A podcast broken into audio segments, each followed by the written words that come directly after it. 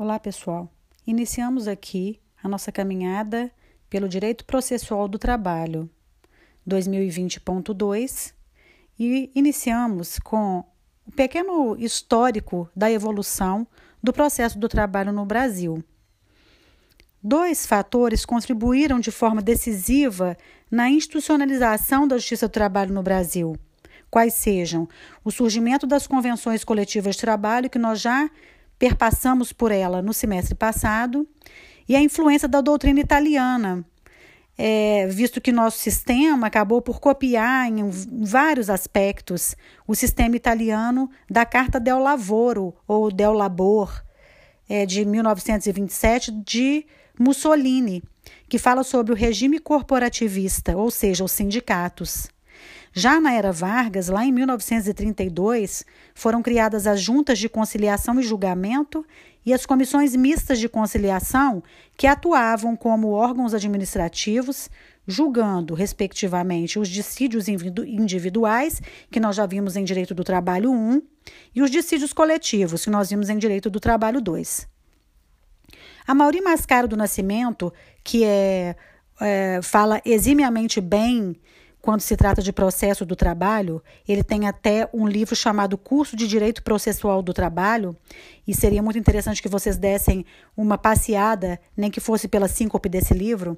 Ele diz o seguinte: a Convenção Coletiva do Trabalho entrou definitivamente no elenco das instituições jurídicas brasileiras, à margem da organização judiciária e com funções específicas que se erigiram às comissões mistas de conciliação essas comissões, gente, nasceram subsequentemente como consequência direta da introdução das convenções coletivas lá em 1932 ainda, na era Vargas. E para entender a necessidade de um órgão para decidir e interpretar as questões dessas uh, oriundas desse, desses dissídios. Assim, nos municípios ou nas localidades onde existissem sindicatos ou associações profissionais, tanto de empregados como de empregadores, foram criadas essas comissões mistas de conciliação. E a função que ela exercia, é, segundo o mesmo Amaury Mascaro do Nascimento, é, dizia que era a, a função específica dessas comissões mistas de conciliação era simplesmente jurisdicional, sabe? É, lançado as linhas de um autêntico tribunal trabalhista. Era praticamente como se fosse um tribunal trabalhista. Essas comissões mistas que buscavam conciliar os conflitos, é, tanto individuais quanto os conflitos coletivos, lá em 1932. Não quero que vocês confundam as datas, tá? É, esse é, pseudo-tribunal trabalhista, né, em cuja formação se encontravam representantes em igual número, precisava ser em igual número, de empregadores e de empregados. Eles decidiam sob é, a presidência de pessoa estranha aos interesses profissionais, por exemplo, de preferência membros da Ordem dos Advogados do Brasil, magistrados, funcionários federais, estaduais, municipais, enfim. Eram escolhidos é, por sorteio de nomes constantes de uma lista apresentada pelos próprios sindicatos ou pelas associações profissionais para fazer parte dessa comissão, para formar essa comissão. Todavia, as comissões mistas de conciliação, que tinham como função primeira julgar os dissídios coletivos, né, primordialmente, elas funcionaram de forma precária e era muito esporádico que essa comissão fosse é, provocada, digamos assim, a exemplo de órgãos judiciários, visto que à época eram raros os conflitos coletivos, entendem? As juntas de conciliação e de julgamento também foram criadas em 1932 e essas tinham a função de dirimir os dissídios individuais do trabalho. Então, guardem é, da seguinte maneira: quando nós nos encontramos no primeiro é, semestre de, de trabalho 1, né? Primeiro semestre, eu digo, primeira, o primeiro encontro mais íntimo com o trabalho vocês tiveram há dois semestres atrás, eu falei com vocês sobre é, convenções coletivas ou acordos coletivos e pedir para que vocês guardassem da seguinte maneira: acordo é uma coisa interpessoal, então ele é ligado basicamente a dissídios individuais, a problemas individuais entre eu e vocês, por exemplo, né? As convenções coletivas é uma coisa mais é, magnânima, é uma coisa mais ampla, é entre sindicatos de patrões e empregados, é entre vários empregadores e vários empregados, então é uma coisa mais densa, tá? Então vamos, vamos agora ligar essas, esses acordos e essas convenções. Quando se fala em convenções, que são, uma, são coisas mais amplas, a gente vai falar em comissões mistas de conciliação. E quando a gente fala em acordos, que é uma coisa mais intimista, nós vamos falar de juntas de conciliação de julgamento, certo? Até aqui, acho que tudo bem.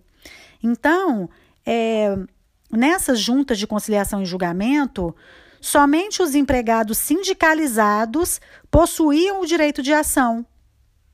Estas se constituíam em instância única de julgamento e suas decisões valiam com, como título de dívida líquida e certa para execução judicial. No entanto, o Ministério do Trabalho, da Indústria e do Comércio, naquela época, podia avocar qualquer processo no prazo de seis meses, a pedido do interessado, nos casos de flagrante parcialidade dos julgadores ou violação de direitos. Na época, essas juntas elas eram compostas de um presidente, em geral, membro da ordem, e de dois vogais, um representante dos empregados e o outro representante dos empregadores. Tem um outro autor que eu gostaria de citar para vocês, que é Wilson de Souza Campos Batalha.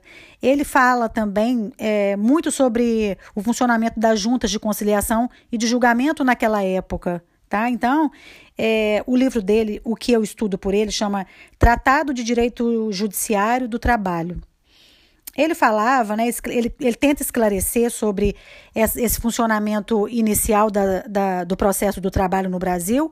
Ele fala assim: o funcionamento desses órgãos, entretanto, ele era precaríssimo. As juntas de conciliação e julgamento não eram autônomas, nem em face da justiça comum, nem em face do titular da pasta do trabalho. Este podia revogar as decisões das juntas mediante avocatórias, que é uma espécie de recurso com finalidade mais ampla, sabe? Com um prazo assim larguíssimo. Era na época o prazo era larguíssimo e para interpor algum tipo de recurso, tá? E as juntas, elas eram órgãos amputados porque faltava-lhes o poder de executar as suas próprias decisões. E essas, elas eram passíveis de anulação na fase executória e que se processava perante a magistratura comum, não era a magistratura do trabalho, tá? Então, é, otorgava-lhes é, uma lei limitada, né? Negavam para os trabalhadores é, o poder de império, né? Que hoje a gente tem pela devida hipossuficiência, mesmo que seja relativa. Vou passar para um outro áudio para findarmos a história bem rápida do processo do trabalho, tá bom? Até mais. Após 1932, surgiram outras organizações não pertencentes ao poder judiciário. Essas organizações, elas eram dotadas também de poder de decisão. Dentre elas, a gente pode citar as juntas que funcionavam perante a Delegacia de Trabalho Marítimo, por exemplo. Isso lá em 1933. O Conselho Nacional do Trabalho e uma jurisdição administrativa somente para as férias. Eles criavam essas repartições confusas para o empregador o máximo possível, para o empregado, melhor dizendo, me perdoem, é, para que cada vez que eles fossem se queixar, é, por essa criação desse órgão, que dificultava muito a sua vida prática, ele tinha que entrar com um recurso e ficava cada vez mais difícil para que ele desse uma. tivesse uma solução para o caso que ele pleiteava. É, a Justiça do Trabalho ela somente surgiu como órgão autônomo em 1941, quando entrou em vigor um decreto-lei de número 1237 de 39 e o respectivo regulamento aprovado pelo decreto 6.596 de 1940. Apesar de não ter, de não pertencer ao poder judiciário a partir de, de 1941, a Justiça do Trabalho passou a exercer função jurisdicional com o poder de executar as próprias decisões, coisa que não havia antes dessa data. Essa nova organização implementada, ela adotou é, a Justiça Laboral de três órgãos: as juntas de conciliação e julgamento, ou os juízes de direito, que nas localidades às vezes eram desprovidas dessas juntas, então era o próprio juiz de direito que presidia a audiência. É, e era ela, essas juntas elas eram compostas de um presidente bacharel em direito, nomeado pelo presidente da República e dois vogais, e representantes dos empregados e dos empregadores. Também veio outro órgão, que, era, que, foram, que foi o Conselho Regional do Trabalho, que equivale atualmente aos Tribunais Regionais do Trabalho. Eles eram sediados em diferentes regi regiões do país e com competência para decidir também os recursos das decisões das juntas e com competência para decidir os recursos e origina é, originariamente e os dissídios coletivos também, nos limites das suas jurisdições, claro, né? Se tivesse um dissídio lá no ABC Paulista, aqui em Alagoinhas não podia se resolver, aqui em Salvador, melhor dizendo, né? É, lá em Salvador. Também surgiu o Conselho Nacional do Trabalho, correspondente atualmente ao Tribunal Superior do Trabalho, que era um órgão de, órgão de cúpula que funcionava, funcionava com duas câmaras, a Câmara de Justiça do Trabalho e a Câmara de Previdência Social, porque, obviamente, a Previdência Social sempre andou muito intimamente ligada ao processo do trabalho, à justiça do trabalho de um modo geral, né? Como um todo. Lá em 1943, entra em vigor a Consolidação das Leis do Trabalho, a nossa CLT, a qual decidiu dois títulos à organização judiciária era o título oitavo da Justiça do Trabalho e o título nono do Ministério Público do Trabalho. E um terceiro dedicado ao processo do trabalho, que era o título 10 do Processo Judiciário do Trabalho. Com o Decreto-Lei 9.797 de 1946, foram conferidos aos juízes do trabalho nomeados pelo presidente da República as garantias semelhantes às de magistratura originária ou de magistratura ordinária. Fica melhor assim, é assim que vocês encontrarão nos livros. É, Organizando-se, então, em carreiras, né? Com ingresso mediante concurso público de provas e provas de títulos, sendo as promoções realizadas de acordo com os critérios de antiguidade e merecimento, tal qual é o juízo de direito hoje. E, finalmente, a Constituição de 1946 concluindo a evolução da justiça laboral, integrou definitivamente a Justiça do Trabalho como órgão do Poder Judiciário e a constituiu de juntas de conciliação e, e de julgamento, né? Tribunais Regionais do Trabalho, que substituíram os Conselhos Regionais do Trabalho, e o Tribunal Superior do Trabalho, o antigo Nacional, é, Conselho Nacional do Trabalho. Após a promulgação da Carta de 1946, várias leis relacionadas com o processo do trabalho foram editadas. Eu vou destacar apenas algumas, tá? Vou destacar o decreto-lei de número 779 de 69, de 69, tá? Que dispõe sobre a aplicação de normas processuais trabalhistas à União, Estado, estados, melhor dizendo, Distrito Federal, municípios, autarquias e fundações públicas. A Lei 5.584 de 70, que, além de unificar os prazos recursais no âmbito laboral, também tratou de vários aspectos processuais trabalhistas, bem como disciplinou a concessão e prestação da assistência judiciária na Justiça do Trabalho. Destaco ainda a Lei 7.701 de 88, que versou sobre a competência dos processos no Tribunal Regional do Trabalho e a especialização dos tribunais trabalhistas em processos coletivos. A emenda constitucional 24 de 1999 extinguiu a representação classista em todas as instâncias, porque as juntas de conciliação e julgamento nas varas de trabalho, elas eram classistas, elas não tinham juízes propriamente ditos para fazer os acordos, para promulgar sentenças. A gente fala juiz classista são aqueles que são os funcionários daquela classe e que são eleitos por maioria de votos de alguma de alguma é,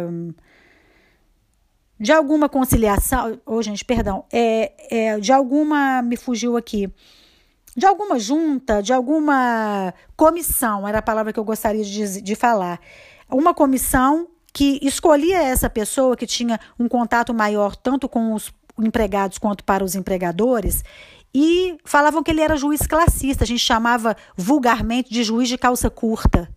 Porque era um cara que não entendia absolutamente nada de direito, mas que, como ele tinha um conhecimento um pouco menos parco da lei, ele ficava ali como juiz decidindo as coisas, mas assim, absurdamente, mas existia até 1999, tá? Que veio essa emenda constitucional 24 para extinguir essa abominação trabalhista. Já em 2000, a lei 9957 é, instituiu o procedimento sumaríssimo no processo do trabalho, visto que esse seria o melhor a se fazer por causa da necessidade alimentar da pessoa que vai buscar ajuda no processo, no processo trabalhista. Então, o procedimento é sumaríssimo no processo do trabalho desde 2000, ou seja, há pouquíssimo tempo, né? É, para as causas é, cujo valor não ultrapassem 40 salários mínimos. Normalmente são dissídios individuais. Vem então a Lei 9958 de 2000 também e cria as denominadas comissões de conciliação prévia, de composição partida, paritária, é, que objetivava tentar conciliar os dissídios individuais do trabalho, ok? O próximo podcast nós falaremos sobre a autonomia e o conceito propriamente dito de direito processual, processual do trabalho. Até mais.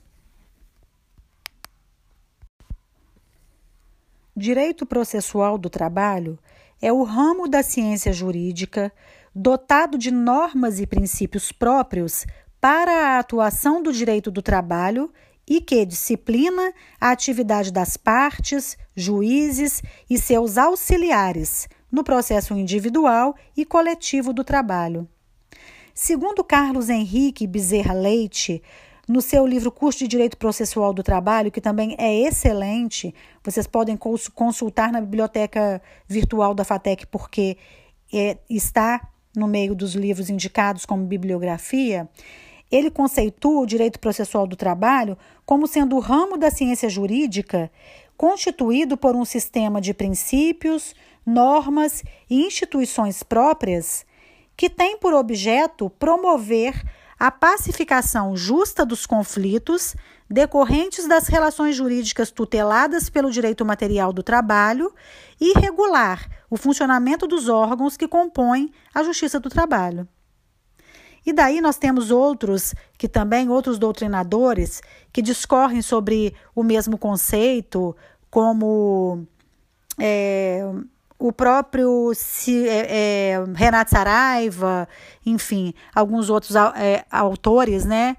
Que no decorrer do nosso curso eu vou citando e indicando para vocês que é bom ou que é mais didático. A gente vai conversando no decorrer do curso. Em relação à autonomia do direito processual do trabalho, perante o direito processual comum, ou seja, o direito processual civil, ainda existem algumas divergências na doutrina mas nascem duas importantes teorias que nós precisamos guardar para os próximos eventos que formos discutir. Uma teoria é a teoria monista e a outra teoria é a teoria dualista. A monista, que é a, minori a minoritária, ela preconiza que o direito processual ele é unitário formado de normas que não diferem substancialmente a ponto de justificar a divisão e autonomia do direito processual do trabalho, do direito processual civil e do direito processual penal. Nesse contexto, gente, para essa teoria monista, o processo do trabalho é, não seria regido por leis e estruturas próprias que justificassem a sua autonomia, como a lei fala, em relação ao processo civil é, constituindo-se o direito instrumental laboral em simples desdobramento do direito processual civil. O que, esse, o que essa teoria preconiza é isso. que o direito, do, o direito processual do trabalho ela é simples desdobramento do direito processual civil. E se assim fosse, nós não poderíamos falar da sua autonomia. Vem a segunda teoria, que é a teoria dualista, significantemente majoritária, e sustenta a autonomia do direito processual do trabalho perante o direito processual civil ou comum, como a gente do processo do trabalho gosta de chamar, para desfazer um pouco do direito civil, do processo civil. Mas claro que em ânimo jocande, né, em tom jocoso. Uma vez que o direito instrumental do trabalho, ou instrumental laboral, como vocês preferirem, ele possui uma regulamentação própria na Constituição, na, na CLT, ele tem uma regula regulamentação própria. Ele apenas, o direito processual civil, subsidia, o processo do trabalho em situações que não existem soluções na, na CLT. A gente já falou sobre isso, não é? Sendo, inclusive, é, esses, é, essa regulamentação própria dotada de princípios, de peculiaridades que o diferem também substancialmente do processo civil. Eu quero frisar aqui também que é o próprio texto da consolidação que determina a aplicação apenas subsidiária das regras do processo civil, como eu falei anteriormente, apenas em caso de lacuna da norma instrumental trabalhista. Isso vocês podem encontrar lá no artigo 769 da CLT.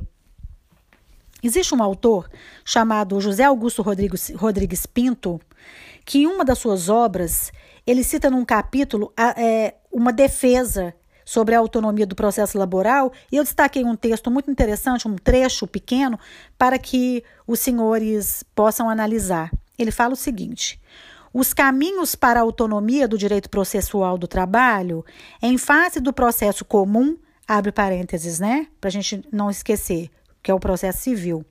Fecha parênteses. Não poderiam ser diversos dos seguidos por todos os ramos que obtiveram sua identidade própria. Dentro da unidade científica do direito, foram por ele observados os estágios clássicos da formação de princípios e doutrinas peculiares, legislação típica e aplicação didática regular. Todos esses estágios estão cumpridos no Brasil sucessivamente pelo direito processual do trabalho.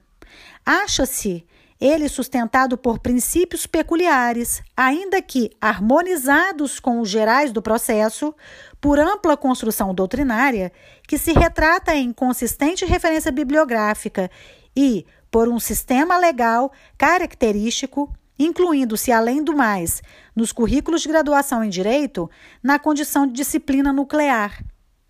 Aduz-se ainda que, observação aí de Coqueijo Costa, que é um outro autor, tá? Sobre ter juiz próprio, ou seja, jurisdição especial, o que nem chega a ocorrer em todos os países do mundo, do mundo ocidental industrializado. Nós aqui no Brasil, fecho parênteses porque essa fala não é minha. Nós aqui no Brasil, nós temos uma é, justiça do trabalho muito célere. Aqui funciona muito mais do que em outros países. Então, nós servimos de exemplos para muitos outros países.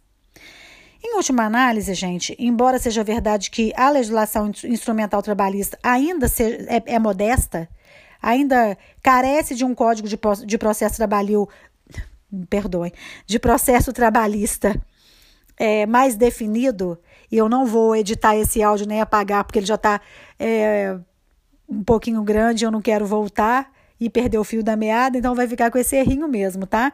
É, editar dá mais trabalho que fazer o próprio áudio, nós já somos amigos de longa data, vocês vão me perdoar pelo equívoco.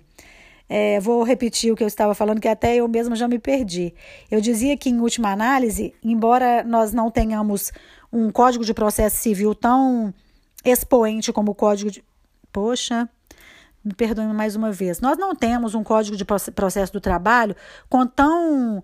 com um expoente tão brilhante, né? Ele não é tão exponencial como processo civil, mas isso por razões óbvias. As nossas relações civis elas são muito maiores. Então é por isso que o nosso direito do trabalho fica é, jogado às margens, o nosso processo do trabalho também. Agora, com a reforma trabalhista, uh, o reflexo no processo do trabalho foi substancioso, embora né, é, os contornos do processo do trabalho ainda precisem ser definidos com mais detalhes, não há dúvida que o mesmo é autônomo em relação ao processo civil. Isso a gente pode perceber uma vez que ele possui matéria legislativa específica regulamentada na CLT. Ele é dotado de institutos, de princípios, ele tem peculiaridades próprias, além de independência didática e jurisdicional. Nós temos é, um, um compêndio legal próprio, a gente não depende sempre toda hora de nenhum outro código e é, nós temos jurisdição, jurisdição própria. Então, reforça mais uma vez a autonomia do processo do trabalho.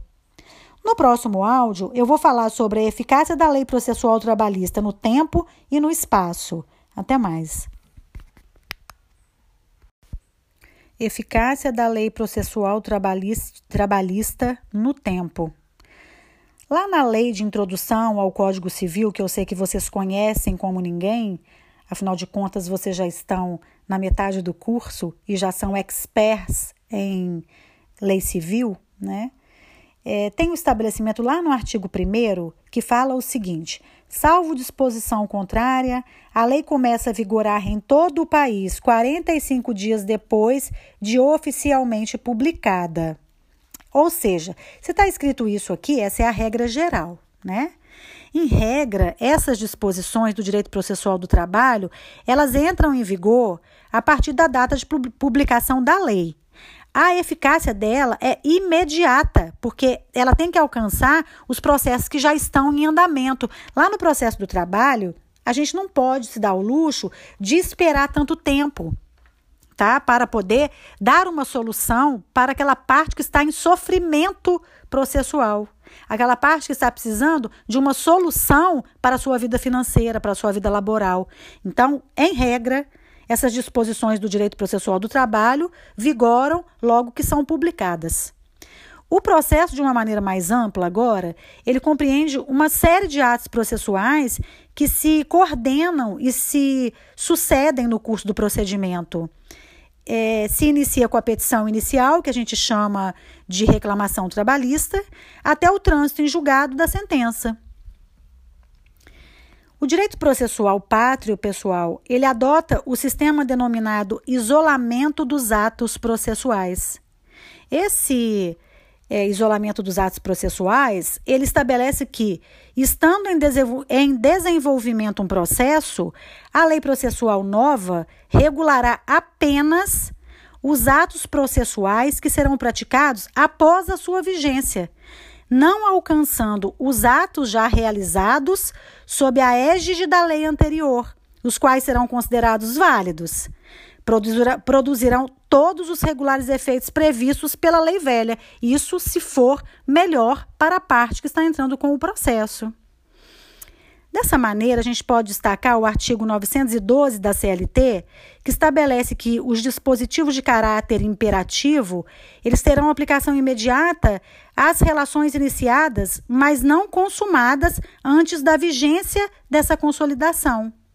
Logo, pessoal, os atos processuais já praticados antes da entrada em vigor da lei processual nova estarão resguardados por constituírem ato jurídico perfeito e acabado, né? Ou seja, os atos processuais praticados sob vigência da lei que já foi revogada, ele mantém a sua plena eficácia depois de promulgada essa lei nova, mesmo que essa estabeleça preceitos de conteúdo diferentes. Isso porque, como a gente lida com pessoas de intelecto normalmente inferior, entre aspas, ao empregador, a gente precisa resguardar seus direitos. Nessa esteira, os atos processuais é, não são atingidos pelo novo dispositivo legal, tendo em vista o princípio da irretroatividade na, da norma processual. Estudaremos os princípios logo à frente, tá bom? Não precisa, precisam se preocupar, não.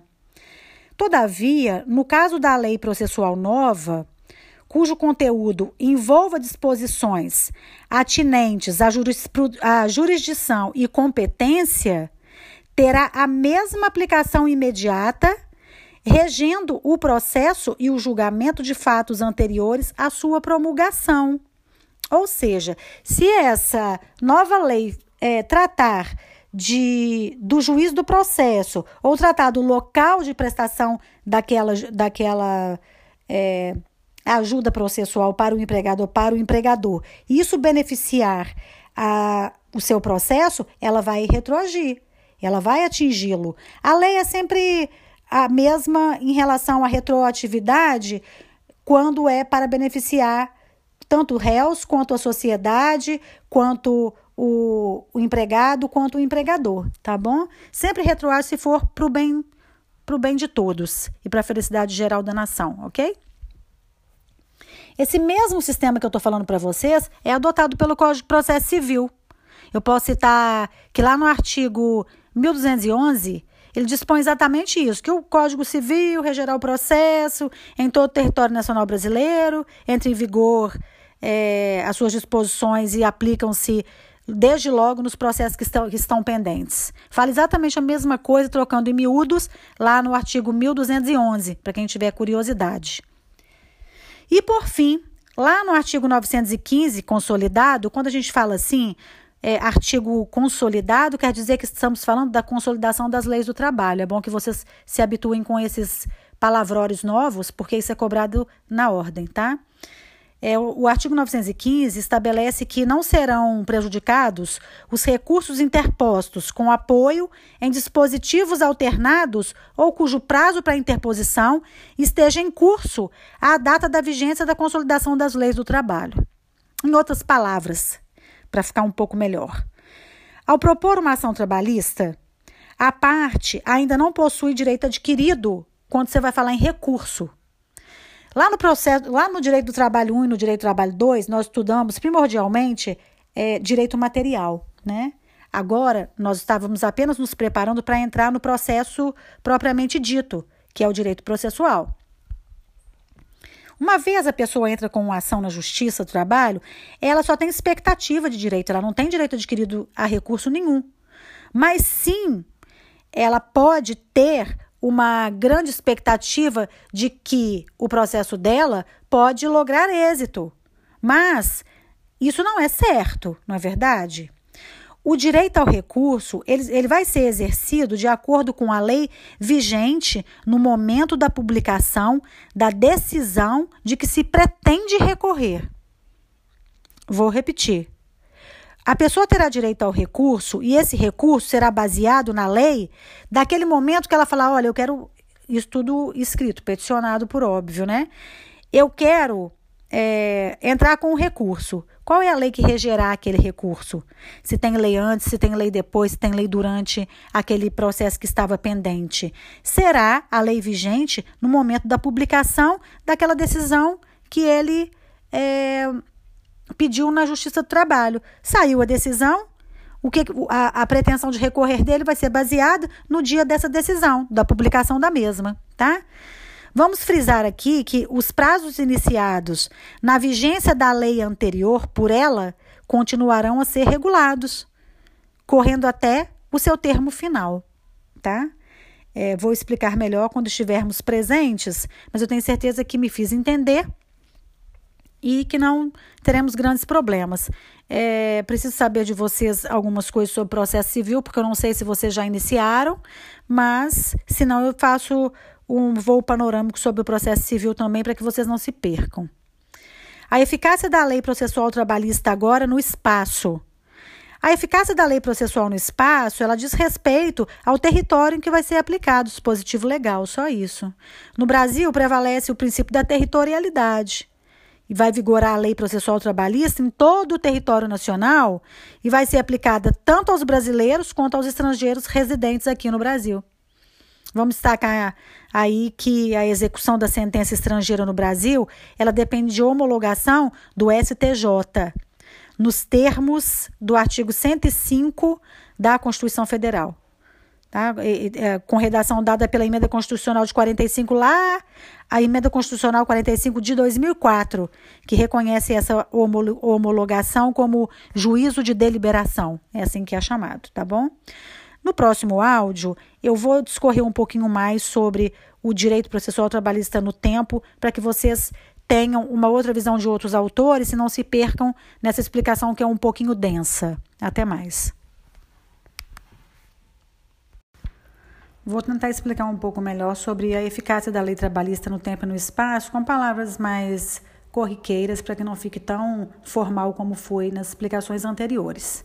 Primeiro, vamos falar de eficácia. Eficácia é aquela, aquele é, instrumento, digamos assim, que faz com que a lei é, tenha vigor de uma maneira é, aceita pelos meios jurídicos. Isso que é eficácia. Ela tem a capacidade de cumprir aquilo a que se propõe. Isso é que é eficácia. Tem um outro princípio que é o da um princípio chamado de princípio da irretroatividade, tá? Esse princípio da irretroatividade diz que a lei que é nova, ou seja, falei no podcast anterior que são 45 dias de um modo geral, mas que a lei do trabalho é imediatamente a sua publicação. Quando a lei nova ela surge, ela não se aplica aos contratos de trabalho que já foram terminados, tá? Vou acrescentar aqui que nem mesmo os atos jurídicos já praticados nos contratos de trabalho em curso no dia do início da vigência, eles são pegos de surpresa pela lei nova. O efeito é imediato. É, com, de acordo com esse princípio, o efeito é imediato. Quando um ato jurídico no curso do contrato de trabalho não tiver ainda sofrido, não, não tiver ainda sido praticado, né, o será segundo as regras da lei nova.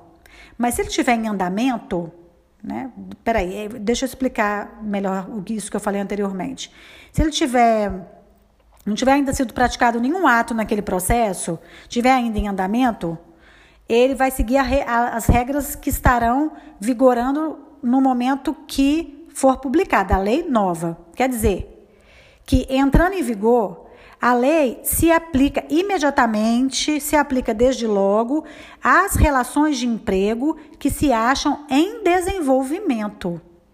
Tá? Ele não vai voltar para atingir nenhum processo que já passou ou que esteja só esperando a prolação da sentença. Isso é o princípio da irretroatividade.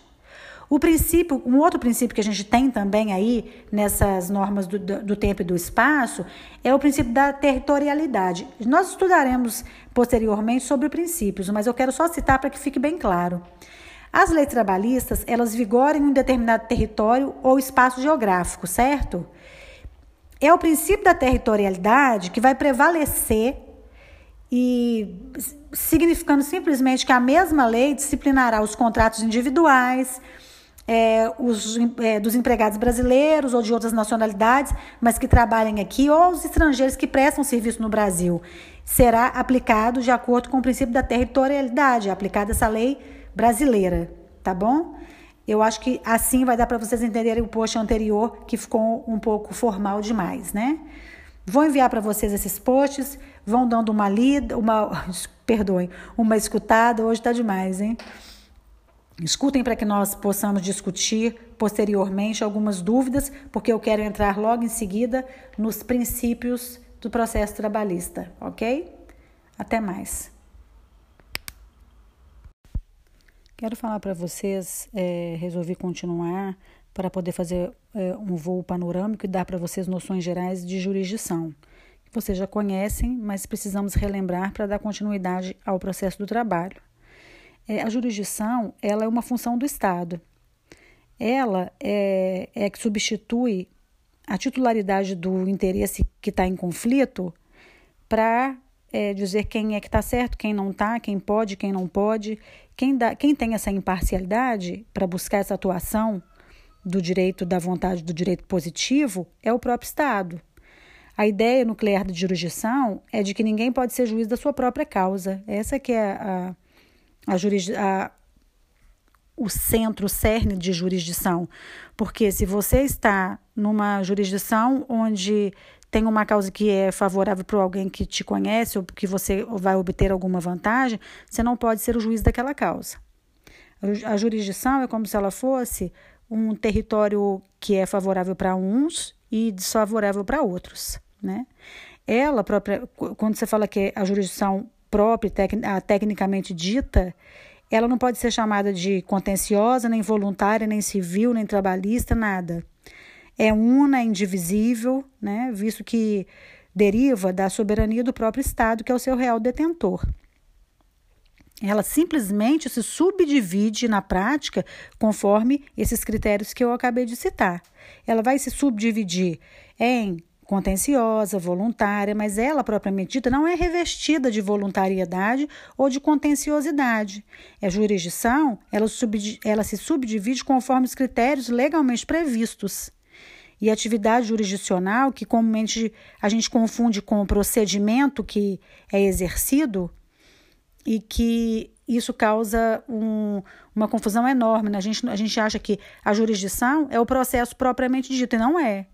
O conceito de jurisdição, por exemplo, contenciosa, ela existe muito antes de você entrar com aquele processo, porque se você vai procurando atendimento jurisdicional por causa, por exemplo, de uma caracterização, perdão, é, por causa de, de uma revelia ou uma confusão de dívida em alguma ação de cobrança, ali por si só já é uma jurisdição é, compatível, é, com compatibilidade de jurisdição voluntária com, com o contencioso no plano técnico processual, né, que reside na possibilidade de haver litígio pela própria natureza da ação que você está propondo, visto que é uma parte que quer é, algo à custa de outra parte.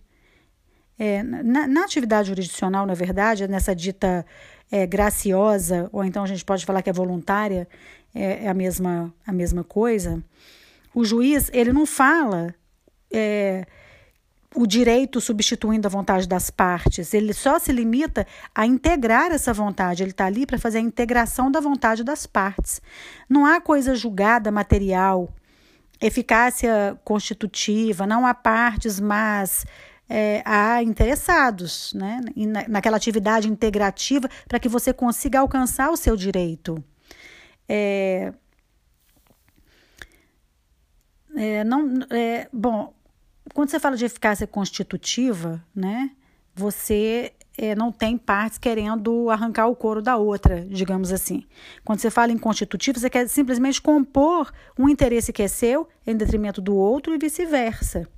Essa atividade integrativa, ela não, não, não desafia a ação rescisória, não há processo, mas tem um só um procedimento, né, que é a razão pela qual não incide o princípio do dispositivo, mas do inquisitório. Ou seja, nela, segundo grande parte da doutrina, maciça doutrina, o juiz ele vai realizar uma gestão pública em torno do interesse privado, aquele interesse privado que você levou ao seu conhecimento, sendo sua finalidade a busca da proteção do próprio interessado, não sendo para muitos sequer verdadeira expressão de jurisdição típica. Essa, já ao contrário, juris, até agora falei de jurisdição graciosa ou a voluntária, né? Aquela que você só quer que o juiz componha e dê o aval para você ou para outra parte de quem é que tem a razão. Isso que é jurisdição voluntária. Quando você fala de jurisdição contenciosa, a gente tem que frisar que, a, o, que ele, o que se pretende com ela é a composição dos interesses que há conflito. A ação, há partes, há contraditório e há a incidência de futuramente ter a coisa julgada. O que se infere é que nela o Estado juiz substitui a vontade das partes. Então, é o princípio da substitutividade, nós vamos ver é, em, linhas, em linhas futuras. Quando ele vai dizer o direito, ele está substituindo a vontade daquela parte, ou seja, a atividade das partes ela é substituída por um terceiro é completamente estranho a lide, mas que a acompanha, a, a compõe, né, para resguardar a ordem jurídica. A jurisdição, é, entretanto, minha gente, é um dever-poder de caráter genérico. É inviolável, né, que o único órgão diga o direito em todo o território nacional e a respeito de todas as matérias. Aí, nesse sentido, razões de ordem prática é, determinam que haja uma repartição da atividade jurisdicional a que se dá o nome de competência. Nessa linha de pensamento, o entendimento da maioria da doutrina é: eles afirmam que é, todos os juízes têm jurisdição, todos eles, tá? Mas nem todos eles têm a competência para reconhecer determinada questão. Todos eles estão no âmbito da jurisdição, apenas não podem é, se meter, entre aspas, na questão do outro Estado, né? Já tomando a competência como se fosse uma limitação da atividade jurisdicional. É, dando assim uma outra noção de jurisdição, eu posso citar o texto da CLT que não ousou definir definição, é, não ousou dar definição nenhuma de jurisdição, porque é, não foi essa a preocupação do legislador do CPC também. Entretanto, ficou consignado que a jurisdição civil, contenciosa e voluntária, ela vai ser exercida pelos juízes em todo o território nacional. Mas, na verdade, quando se trata de jurisdição, de uma expressão de soberania nacional, ela é indivisível, ela é una. A gente não pode falar, como já, já falaram, que em jurisdição civil, penal, trabalhista, contenciosa ou voluntária, porque a jurisdição em si mesma, ela nunca será dividida. Ela vai poder é, ter seus procedimentos próprios, né? Sejam civis, trabalhistas, contenciosos ou, ou graciosos, ou ainda até ocorrer a delimitação de algum tipo de atividade. É isso que vai poder acontecer. É, é bom que se, que se frise também que a jurisdição ela é função monopolizada pelo Estado. Ela consiste no encargo dos órgãos jurisdicionais estatais de promover a realização do direito no caso concreto por meio do processo. Enquanto função, essa jurisdição ela é própria e exclusiva do Poder Judiciário. Quem cria é o Estado, quem jurisdiciona é o Poder Judiciário, que é reconhecidamente no nosso sistema de tripartição de poderes, aquele que é responsável e habilitado para dirimir os conflitos de interesses. Dessa maneira, conforme admitem vários doutrinadores, inclusive Renato Saraiva, inclusive Otávio Augusto Reis de Souza, Ricardo José das Mercês Carneiro, que tratam muito bem de processo é, trabalhista, é, eles falam que o escopo da jurisdição é a realização do direito objetivo. É como se fosse uma justa composição daquela lide com o restabelecimento da ordem jurídica mediante eliminação daquele conflito que se formou, né? E de interesses que é, possam ameaçar a paz social, que afinal de contas o direito surge lá na Idade Média com o fito de é, gerir a paz social. A partir dessa disposição, é, a gente precisa saber que a função da jurisdição, a função jurisdicional, ao passo que é um, um poder exclusivo e inerente ao judiciário, sobressai pela vontade, pela necessidade pronta de prestação das suas atividades ao público comum. Aquelas pessoas que são os jurisdicionados. Daí a gente pode afirmar que essa atividade jurisdicional, antes de ser um poder, é um dever do Estado, porque ele precisa exatamente enfatizar o seu caráter de instrumento de pacificação das relações sociais. Essa prestação jurisdicional, ela precisa ser pronta, precisa ser célere, ela é, precisa prever que situações podem ser modificadas naquele dado momento da, da audiência, por exemplo, né? As situações de conflito, elas não podem se perpetuar. E esse aspecto, ele é maximizado quando a gente lida com relações de trabalho, né? Nas quais são acrescidos, por exemplo, a esses fatores, a forte, forte carga de tensão social que é, norteia todas essas, as atividades relacionadas ao mundo do trabalho. Essa atividade jurisdicional, ela se distingue de outras atividades do Estado por faltar nos, nos atos ditos administrativos estatais justamente o caráter substitutivo. E, além disso, esses atos, é, eles é, não sendo definitivos, né, podem ser revistos justamente pelo Poder Judiciário. Como esclarece que Ovenda, que trata de administração, né, que é uma atividade primária ou originária desenvolvida no seu próprio interesse, é, ele, ele dizia que, ao passo que a administração pública é primária, a jurisdição ela é atividade estatal secundária, porque ela é desinteressada e provoca e, e só pode lidar se ela for com aquela situação, se ela for provocada. Ao deliberar nos conflitos com particulares, a administração pública, por exemplo, é, ela exerce a autodefesa do próprio interesse e delibera e decide a sua própria atividade. Na jurisdição, não. O Estado ele realiza coativamente uma atividade secundária, substitutiva, porque substitui a vontade da parte que deveria ter sido primariamente exercitada pelos próprios sujeitos daquela relação jurídica de maneira pacífica e de maneira espontânea, já que não foi, a, o Estado é chamado para resolver aquela contenda. A atividade das partes do conflito judicial era substituída pelo Estado juiz, que é um terceiro estranho àquela relação jurídica, mas que a compõe e que vai resguardar a ordem jurídica propriamente dita. Resumindo, é, embora a gente, é, decidindo a sua própria atividade, tanto a administração quanto a jurisdição aplicam a lei. O magistrado opera com a lei. E a aplicação da lei é o objetivo do juiz, enquanto a administração opera segundo a lei, que não é o objetivo material de suas funções administrativas, apenas traça limites para suas atividades, para que não ultrapassem atividade pura e simplesmente administrativa e é, penetrem na jurisdição que é dada para o Poder Judiciário.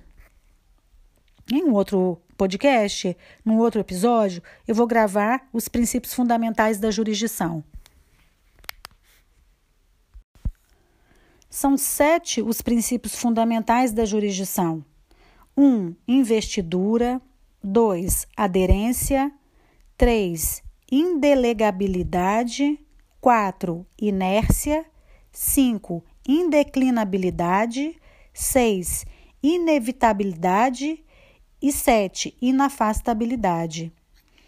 O princípio fundamental da jurisdição, chamado como investidura, nada mais é que a jurisdição é só poder ser exercida por quem tenha sido regularmente investido na autoridade de juiz, de modo que os atos praticados por quem não detém a jurisdição sejam desprovidos de validade de eficácia. Né? Os atos a rigor, pensando assim, é, são dados como inexistentes. Na Justiça do Trabalho, a investidura do, do magistrado ele se dá através também de aprovação em concurso público de provas e títulos, ou através de ingresso é, pelo quinto constitucional diretamente nos tribunais trabalhistas. Mas eu não vou entrar nessa seara, não. Só preciso só que vocês saibam isso. O princípio 2, que é a aderência, o princípio da aderência, aderência da jurisdição ao território, melhor dizendo.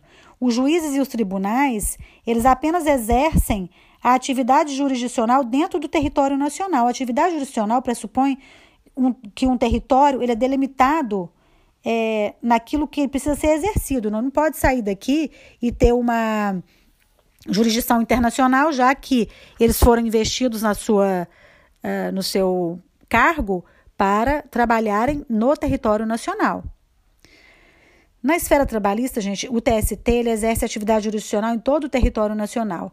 Já os TRTs, eles só exercem no âmbito da, das suas respectivas regiões, né, nos estados, nos, nos municípios. Enquanto o, o juiz tra do, do trabalho, nas circunscrições delimitadas pela lei federal, que criam as varas do trabalho. Né? Eu falei anteriormente é, o TRT está envolvido com os municípios, mas nesse sentido, são eles que é, delimitam e criam as varas do trabalho, ao passo que os juízes de direito, desde que não haja vara do trabalho naquela localidade, responde né, na, na circunscrição delimitada daquele lugar pelas leis da organização judiciária. Logo, quando o ato a ser realizado ultrapassa os limites territoriais em que a jurisdição pode ser exercida, exercida é, eles solicitam essa cooperação do juiz do lugar através de uma carta precatória ou então uma carta rogatória é, pedindo esse favor para que ele substitua o juiz de direito é, o juiz trabalhista que até então naquela localidade não exista alguma vara, tá? O princípio 3 é indelega, indelegabilidade.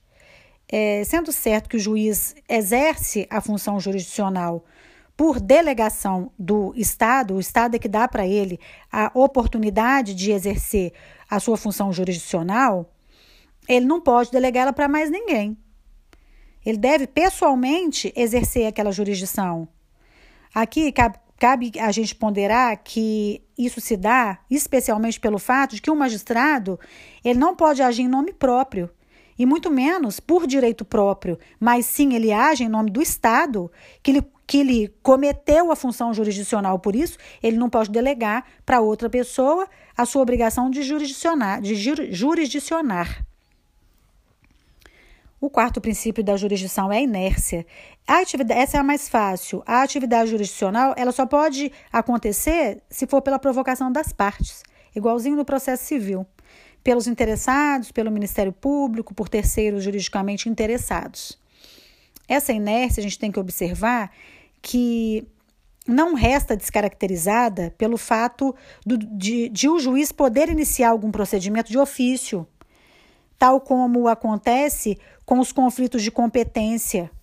Né? É, é, existem os, é, alguns casos que nenhum juiz quer pegar, ah, eu não, eu não sou competente para isso, eu não sou competente para aquilo. Nesse caso, o juiz que se sentir mais à vontade com aquela causa pode é, incitar para a sua comarca o seu poder, a sua função jurisdicional de magistrado e pedir para é, sair, que aquela, que aquela inércia saia desse status quo né, e, ele, e ele julgue. É, isso, é assim que funciona. É, o quinto é a indeclina, in, eu tenho sempre dificuldade para falar isso, indeclinabilidade. É assim, o órgão jurisdicional, ele tem o dever de prestar tutela jurisdicional, certo? Certo que aqui funciona como um instrumento de paz social. Já falamos sobre isso. Então, não pode, sob o argumento de lacuna ou de obscuridade da norma, deixar de proferir nenhuma decisão.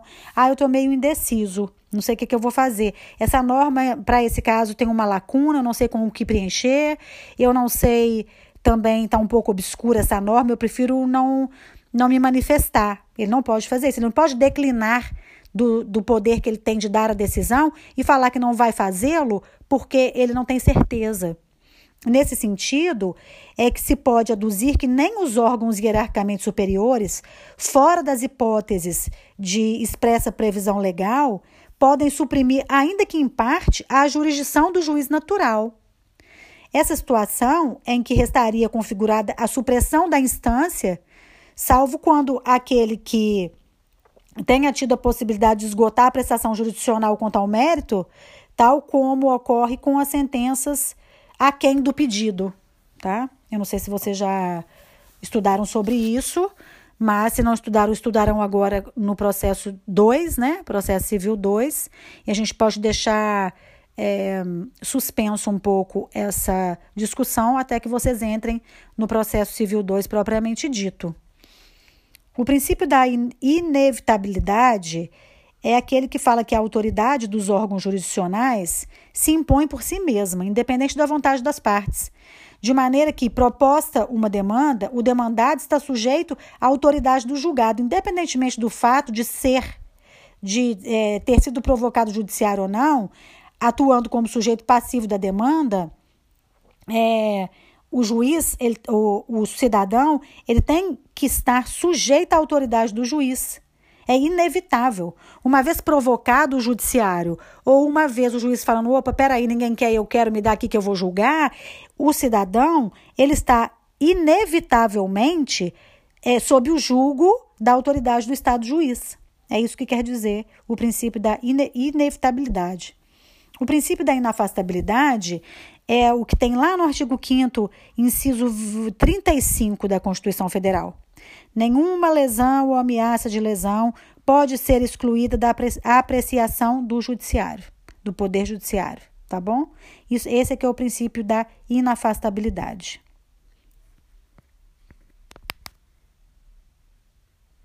Continuarei com algumas características breves sobre a jurisdição, alguns, algumas espécies de conflito de competência, eh, alguns procedimentos, legitimidade e juízo competente para dirimir alguns problemas de competência.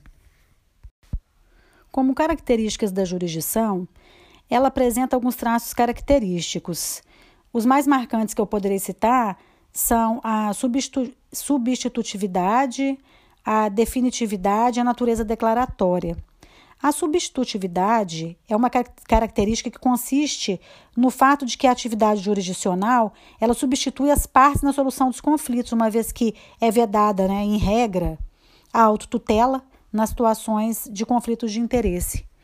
A definitividade quer dizer que é uma das notas mais características da jurisdição, já que uma das suas principais funções é pacificar as relações jurídicas. E é certo, então, que as decisões provenientes dos órgãos jurisdicionais tendem a se tornarem definitivas, não se perpetuando na esfera recursal ad eterno, restando sedimentadas as soluções das relações conflituosas através da coisa julgada, por, para que o processo tenha um, um fim, para que as partes fiquem satisfeitas ou insatisfeitas, mas que tenham um fim. A natureza declaratória é quanto a esse aspecto é, que vou, vou primeiro aqui registrar que o Estado, ao exercer a função jurisdicional, ele não cria direitos, tá? Ele tão somente reconhece direitos pré-existentes. Né? Isso aí, não sei se vocês já viram, mas é a consagração da teoria dualista.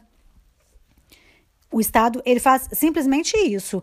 Ele não, ele não cria leis, ele simplesmente, é, é, com, com exceção a essa regra da teoria dualista, é, a, despeito dos é, temperamentos de emendas constitucionais, e especialmente da emenda constitucional 45 de 2004, ele continua sendo a competência normativa da Justiça do Trabalho por meio da qual é, o Estado é, jurisdiciona, tutela, é, cria as regras para que seja os seus jurisdicionados que eles sigam aquelas regras, mas não é criação de, de lei, porque está, o Estado, juiz, não faz lei, né? A gente pode dizer que a sentença faz leis entre as partes, mas a sentença é um acordo de vontades. Então, eu não posso falar que quem cria aquela lei é o Estado ou o Estado juiz, tá? A natureza declaratória é essa, é quanto a esse aspecto, que o Estado ele simplesmente declara a vontade das partes, tá? Existem conflitos de jurisdição. Eu posso citar que eles estão, citar, eles estão é, expressos do artigo 803 ao artigo 811 da CLT, é, combinados com os artigos 115 e seguintes do CPC. Para julgamento de uma determinada demanda, gente, existe necessariamente um juízo competente e esse juízo competente é somente um, não existem mais, não é? Pode acontecer que dois ou mais juízes se afirmem simultaneamente serem competentes ou incompetentes para conhecer de alguma determinada causa. Nesses casos, vai ficar configurado o conflito de competência. Ocorre quando diversos juízes se dão por competentes no mesmo processo ou todos se recusam a funcionar no mesmo feito, tá? No mesmo processo. A natureza jurídica do conflito de competência é de incidente processual. Acontece dentro daquele processo que está correndo. Incidente processual na ação ou nas ações em que surge, surge logo a decisão que, que julga de quem é a, a natureza ou não, passa de incidente para é, decisão interlocutória. O processo de competência é um incidente processual, ocorre incidentalmente no curso do processo, repetindo, tá? De uma maneira mais clara. É, e logo que a decisão é tomada, se houve mesmo incompetência ou competência de tal juiz ou não, a, a, a natureza dessa decisão dentro do processo é uma decisão interlocutória, ou seja, ou seja, o processo não para para decidir aquilo e morre, ele para, decide aquilo e continua. Desde já eu quero ressaltar que a CLT impropriamente, tá? Ela denomina o incidente em questão é, de conflito de jurisdição, quando na verdade é, trata-se de conflito de competência, não é jurisdição. Jurisdição a gente já viu no, no podcast anterior. Porque a jurisdição, ela é una, ela é indivisível, né? Então, ela não seria objeto de conflito, porque ela já tem os objetivos dela muito bem definidos, ela não, ela não pode ser discutida. Mas sim, a atividade delimitada é que a gente tem que discutir qual seja a competência, tá? Jurisdição aqui não se aplica e nisso a CLT errou, eu tenho que dar a minha cara a tapa, né? É, existem espécies de conflito de competência. Os conflitos de competência eles podem ser positivos ou podem ser negativos. Positivos ocorrem, como eu já disse, quando dois ou mais juízos se consideram competentes para julgar aquela causa. Nesse caso, é suficiente a prática de atos bem comuns, assim, implicitamente, sabe? Onde ambos os juízes agem como se competentes competente fossem e não sendo necessário para que seja suscitado pronunciamento expresso algum acerca dessa competência, o, o caso pode correr caso nenhum, nenhuma das partes sugira que tem algum erro. Quando é conveniente, mesmo que o advogado saiba que ali tem um conflito de, conflito de competência, mas a outra parte que, que supostamente seria prejudicada se cala, a parte que está sendo beneficiada se cala, obviamente, também. Porque se não vai trazer nenhum tipo de prejuízo para as partes, o que vale é que o conflito seja pacificado. Então, calam-se e deixa o barco correr. Tá? É assim que funciona. Em caso de conflito de competência negativo, dá-se quando diversos também juízos, dois ou mais, juízos, se consideram, ao contrário do positivo, negativamente prontos para julgar aquela causa. Demanda, nesse caso, de uma declaração expressa do juízo, né? No sentido de reconhecer que a sua incompetência ali impera e do juízo para o qual declina e remete os autos. Quando eu falo o juízo pelo qual ele declina, é assim: ele vai se reconhecer incompetente para aquela causa e vai falar: olha, o juízo competente para isso é o juízo de tal lugar. Então, eu estou aqui declinando a minha competência para ele, estou baixando a minha cabeça, fazendo uma genuflexão, dizendo: olha, eu não sou capaz, mas você é. E aí eu estou mandando para você os autos aí, dá uma olhada, vai que eu estou te olhando. É assim que funciona, tá? No próximo podcast, será o nosso último, eu vou falar de procedimento. Vou falar de legitimidade e juízo competente para dirimir conflito de competência. A finalidade do conflito de competência é atuar como meio preventivo da incompetência que ele visa evitar. Tá? A finalidade do, de suscitar o conflito é para que ele não cause mais adiante, em outro tempo, a nulidade daquele processo, caso a outra parte venha suscitar: olha, não podia ter sido julgado aí nesse juízo, não, porque ele era incompetente, visa prevenir isso. Então, de pronto, é bom que o juiz logo se declare. Caso ele não se declare e fique tudo bem, beleza, mas é bom que. É, as pessoas que são legítimas para suscitar o façam o quanto antes. E as partes que são legitimadas para fazer esse, essa, essa citação, essa, esse. É, para suscitar o conflito são as partes, o Ministério Público do Trabalho ou o próprio juiz do trabalho. O seu processamento ele está definido lá nos artigos que eu falei com vocês entre 809 e 811 da CLT e pode ser combinado com o artigo 102 e 105 da Constituição Federal, que tratam especificamente da competência para dirimi-lo. A gente pode afirmar que a regra geral para reconhecimento do órgão competente para solucionar, solucionar conflito, conflitos de competência é o seguinte: o conflito ele vai ser julgado pelo órgão imediatamente superior ao, aos órgãos daqueles conflitantes. Daí porque ser possível falar em conflito de competência entre juízes e tribunais, aos quais estejam vinculados, salvo se não houver possibilidade de recurso dessa decisão. Trata-se como norte direcionador que, se o conflito não sair da esfera da justiça do trabalho, este necessariamente será apreciado por algum órgão da justiça da, do, da própria justiça do trabalho mas de hierarquia superior, ao invés da. Se tiver um, é, um conflito de, de competência na Justiça do Trabalho, obviamente, será, será um conflito de competência de ordem laboral, não é, minha gente? Claro. Estamos falando aqui de relacionamentos trabalhistas. Então, quando um juiz fala: Olha, eu não sou competente, vou passar para outro juízo. Supor aqui em Alagoas, vou passar para outro juízo. Qual é o outro juízo?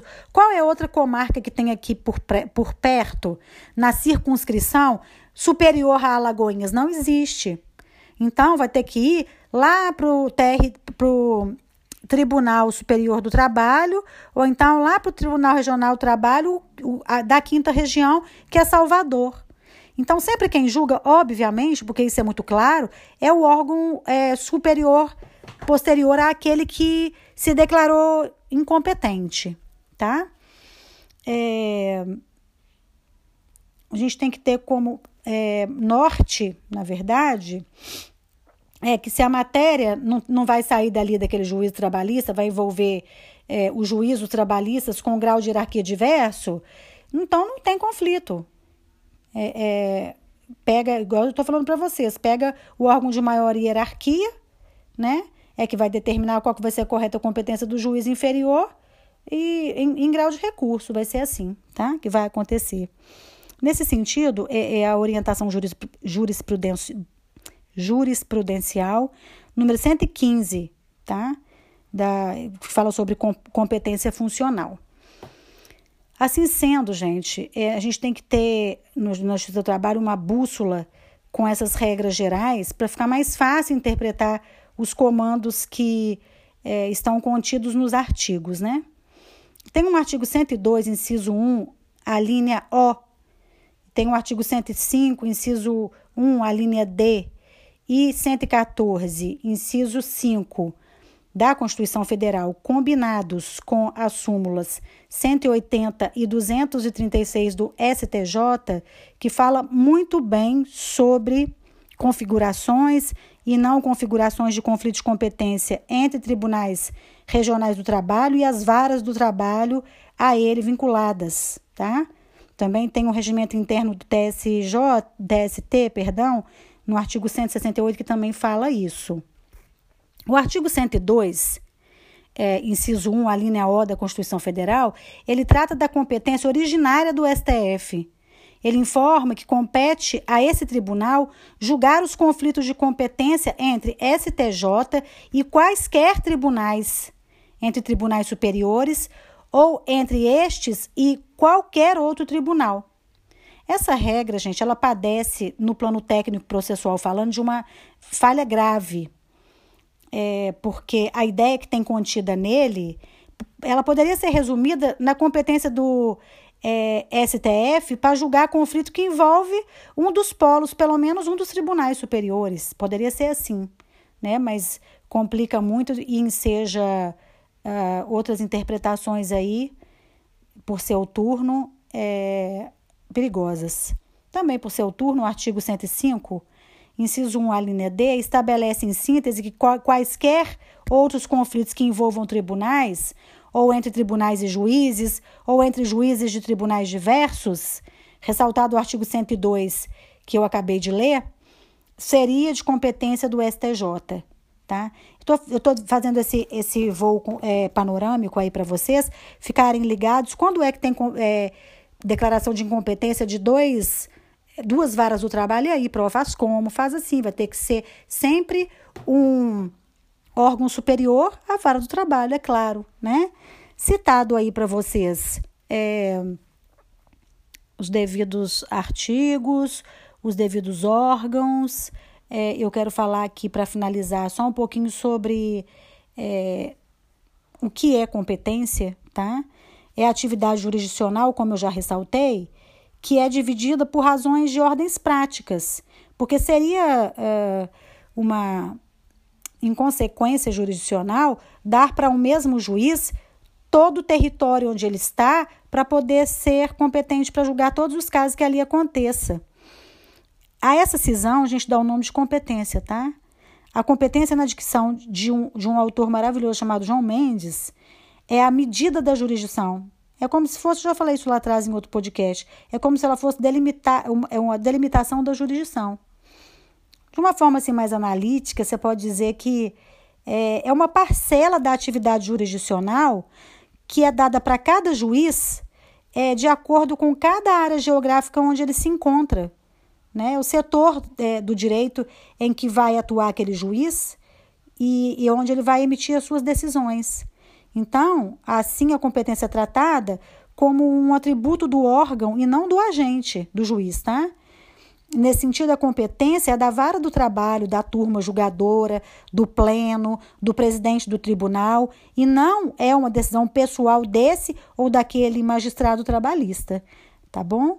Ele simplesmente se reveste de competência para julgar o que a ele lhe compete mesmo. Você pode, vocês podem ver sobre competência constitucional da Justiça do Trabalho lá no artigo 114 da Constituição Federal, e a gente já falou isso nos direitos do trabalho anterior, anteriormente, no 1 e no 2, já passamos por cima desse artigo, tá? Fala sobre a competência da Justiça do Trabalho para processar e julgar as ações oriundas de relações trabalhistas e também é a Justiça do Trabalho que julga o direito de greve, se é, se é se é legal ou ilegal, ação sobre representação sindical, mandado de segurança, habeas corpus, entre outros, remédios constitucionais, conflito de competência, ações indenizatórias por dano moral ou patrimonial também, ações relativas a penalidades administrativas, é, execução, é, entre outras controvérsias decorrentes da relação de trabalho na forma da lei, tá bom? Bom, só para terminar, vale registrar aqui que a grande inovação do, do texto, falando sobre relação de trabalho, seja de emprego ou não, ou dos seus contornos que a gente também já estudou outrora, eles são apreciados sempre pelo juiz do trabalho. Nesse sentido, é, não vão só se aplicar à Constituição Federal ou ao processo civil, nos conflitos trabalhistas, obviamente, a gente também tem que consultar, claro, a CLT, não é? A legislação civil comum também é muito bem-vinda. Já muitas vezes ela, ela foi utilizada e o uso é massificado no, no, nos tribunais trabalhistas, tendo em vista que a CLT ele, ela regulamenta de modo mais direto o pacto entre empregado e empregador mas existem algumas nuances que ela não dá conta.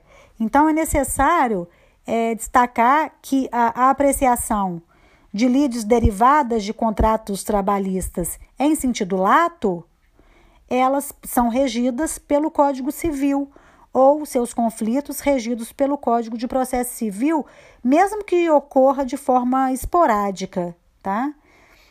A exemplo dessa competência, eu posso é, citar para você o que para vocês o que caiu na minha prova de processo trabalhista quando foi a segunda etapa da ordem, que foi referente aos contratos de pequenas empreitadas. Lá no artigo 652, inciso 3 da CLT, vocês encontram. É, a consequência imediata de um artigo, do artigo 114, que fala sobre conflito de, de consequência, ela é imediata tá? em que a justiça obreira ela defina como segmento do Poder Judiciário responsável pela análise do, dos conflitos decorrentes da relação de trabalho, sempre, sempre, sempre, sempre, nunca vai ser o juízo civil que irá decidir nada a partir da emenda constitucional 45 de 2004. É, tudo ficou concentrado na Justiça do Trabalho. Tanto é que é, o texto constitucional ele vislumbra a extensão de ampliar que alguns alcances é, um pouquinho fora da prestação de ser, dessas prestações de serviço, elas, mesmo assim que elas, elas sejam relações civis, mas se forem é, denominadas como relação de trabalho, vai ser da alçada da Justiça do Trabalho também. Nós temos aqui como, como claro, muito claro, que a determinação da competência via de regra, ela leva em conta cinco fatores. matéria, pessoa, lugar, valor da causa e função. No processo do trabalho, o valor da causa ele não configura critério de determinação de competência, porque ele não segue o processo civil nesse sentido. Tendo em vista que os órgãos jurisdicionais trabalhistas, eles apenas podem ter os procedimentos modificados, né? Conforme o valor atribuído à causa, mas jamais vai ter exclusão de competência ou de implemento de órgão especial é, para julgar a causa de menor valor econômico, tá? É, eu não quero dar continuidade para não ficar muito maçante, porque é um assunto denso e eu preciso que vocês entendam primeiro os outros oito podcasts, ou nove, não, já perdi as contas, e nós discutamos a partir das 20 horas no link permanente que eu já mandei, está na descrição do nosso grupo, ok? Grande abraço.